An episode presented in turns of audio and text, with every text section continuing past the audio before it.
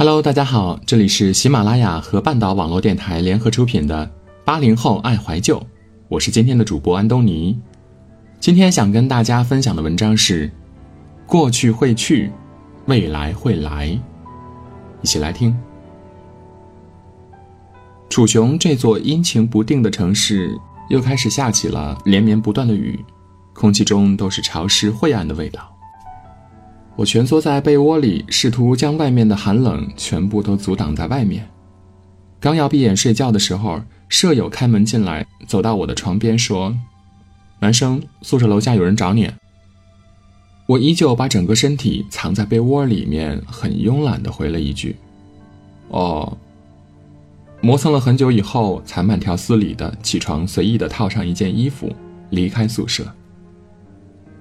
到了宿舍门口，我一抬头就看见了乔木，撑着一把黑色的雨伞，定定的站在雨中。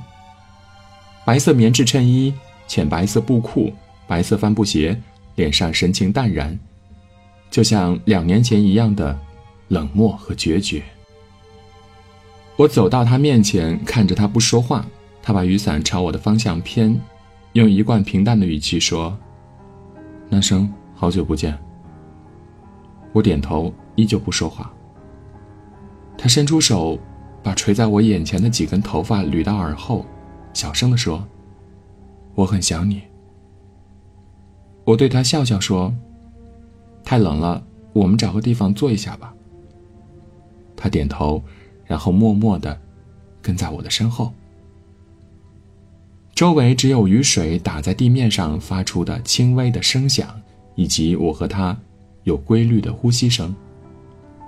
我们离得很近，可是我却感觉，我们两个人之间延伸出一段遥不可及的距离。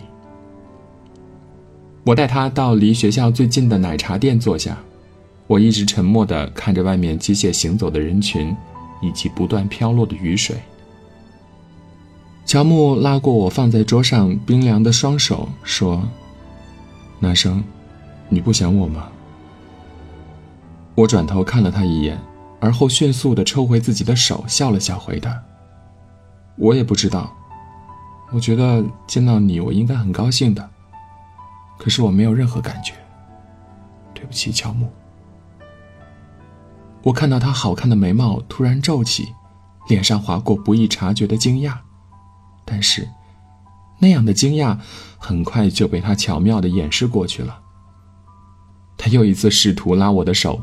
我没有任何犹豫的将双手放进了大衣口袋里。他有些不高兴的问我：“男生，你不爱我了吗？”我呆呆的盯着光滑的地面，出神了几秒之后，抬起头，坚定的告诉他：“不爱了，乔木。我已经不爱你了。”他突然站起身，走过来，把我一把拥住。情绪有些失控的说：“你撒谎。”我挣脱他的拥抱，无比冷静的对他说：“乔木，你总以为我一定会无条件的等你、爱你。可是我现在真的不爱你了。”说完，我就一头扎进冰冷的雨水中，逃离有他味道的空气。我曾经做了日日夜夜的。长途火车千里迢迢地奔赴他的城市，只希望见他一面，可他却将我推了回来。现在他终于回来了，我却已经绝望到面对着他的温暖，竟然没有任何的情绪。我想，我是真的不爱他了。我一个人狼狈地走在人潮涌动的大街上时，和乔木的点点滴滴像电影片段一样开始循环放映。我和乔木应该算是众人口中的青梅竹马吧。从开始记事起，除了睡觉和吃饭的时间，我的每个回忆里都有他的身影。我们一起上小学、初中、高中，一起上课、吃饭、回家，我的生活里都是他。高一的时候，他突然说：“男生，我们在一起吧。”我没有犹豫，没有惊讶。很平静的点头回答说：“好。”我们的关系就在我的那声“好”里发生了巨大的改变，变得面目全非了。高二，乔木的家庭发生了变故，他突然就像变了一个人，他的世界像是一座黑暗的、上了锁的洞穴，他十七年来所有的温柔和阳光，突然都被禁闭了。他放弃了学业，整日逃课，热衷于打群架，认识了街头流氓，整日都在网吧里跟人厮混。某天放学后，我自己一个人回家，正好遇到他和几个小混混抽着烟，威胁低年级的同学。我愤怒地走过去，抢走他手中的烟，扔在地上，朝他吼：“你到底有完没完？”他站起身，不耐烦地推开我说：“不用你多管闲事。”我伸出手甩了他个耳光：“我是你女朋友。”他一脸麻木地看着我，一字一顿地说。那从现在起你就不是了。然后转身走掉，把我丢在路上，一个人流泪。我以为他是真的不要我了，可是等我回家的时候，他却蹲在我家门口。我站在远处看他，路灯下的他就像是被人遗忘的孩子，孤独无助。我走过去，站在他面前，问他：“你来这干嘛？”他站起身，抱着我，低声抽泣，哽咽着说：“对不起，对不起，我不是故意的。”那是乔木第一次在我面前哭，就连他家里发生变故的时候，他都没有像那样悲伤过。我拍着他的背，心疼的说：“乔木，你还有我呀，答应我以后不要再那样了，好不好？”他轻轻的点头。后来很长的一段时间里，他很认真的来上课，每天早上给我买好早点，中午很认真的看书，晚上放学回家之前帮我整理好凌乱的书桌，周末陪我去图书馆看书，一切就像原来的样子，温馨美好。我以为我们会一直如此，可是有一天他突然对我说：“男生。”我被开除了。我问他：“为什么？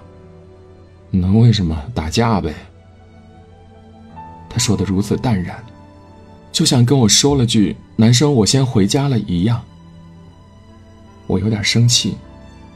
你不是说过再也不和那些人混在一起了吗？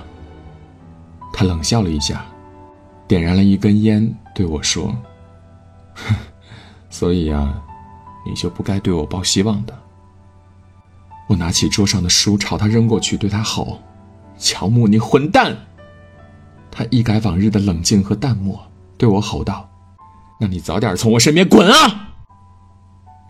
我看着他眼睛里燃起的愤怒，说：“好。”然后转身离开。那天这座城市也是下了很大的雨，我没有撑伞，像个异类一样，在街头游走。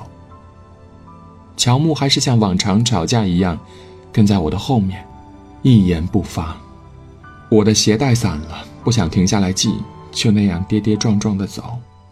雨越下越大，我被雨水打得喘不过气来。他终于追了上来，在我头顶撑起一把伞。我站定不说话，低头看着自己的鞋子，鞋带已经被泥水溅得肮脏无比了。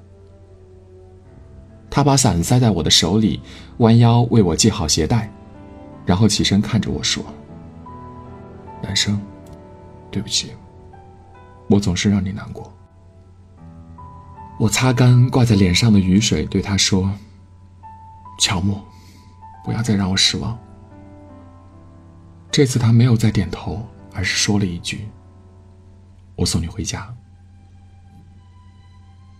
乔木真的离开了学校。整日在街头晃荡，他偶尔会在学校门口接我，然后默默地跟在我身后送我回家。